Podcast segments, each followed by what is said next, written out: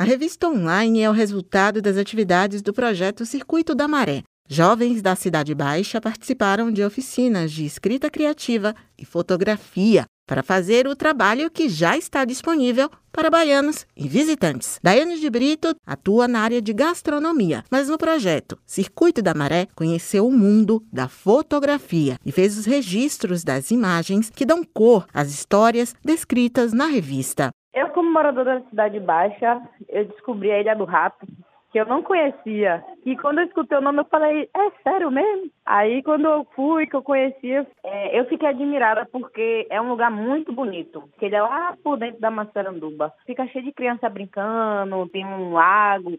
É basicamente uma ilha mesmo.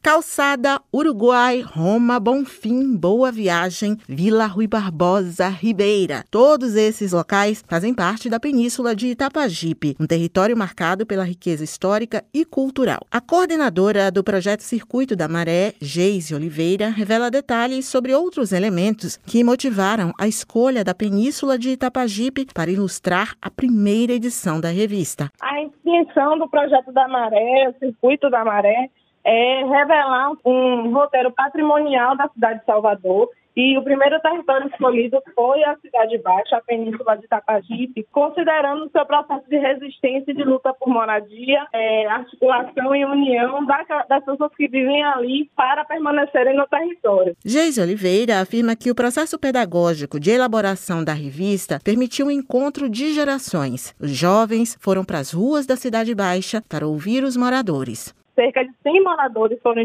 foram ouvidos nesse período, né, contando as histórias de como foi o processo de ocupação do território. É um encontro do passado e do futuro contado pela juventude negra residente no local. Para a coordenadora do projeto Circuito da Maré, Geise Oliveira, a revista online traz o desenho de uma outra Salvador, que está fora dos circuitos mais badalados do turismo oficial. A Salvador das populações que vivem nas periferias e que tem a beleza do mar como cenário de suas trajetórias de vida. E o Balanço da Maré é uma lição diária sobre a ocupação ocupação dos espaços e sobre resistência. Pessoas que lutam por moradia, lutam pela vida diariamente, vivendo às vezes em condições muito insustentáveis e insalubres e que mesmo com tantas histórias de resistência e tristes, a gente eles contam com uma beleza, com uma beleza que é revelada através da, da ancestralidade dessas pessoas, do pensar positivo e na fé que essas pessoas encontram na vida.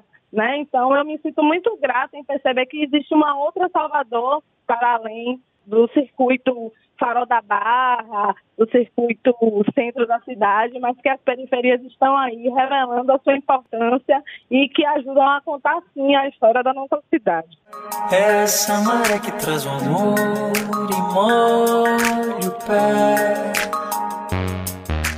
para conhecer a revista online do Circuito da Maré, acesse o Instagram do projeto, arroba Circuito da Maré Salvador. Suzana Lima para a Educadora FM.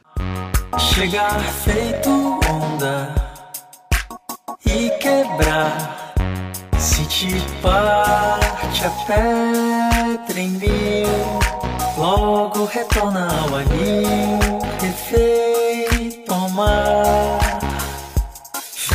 soul.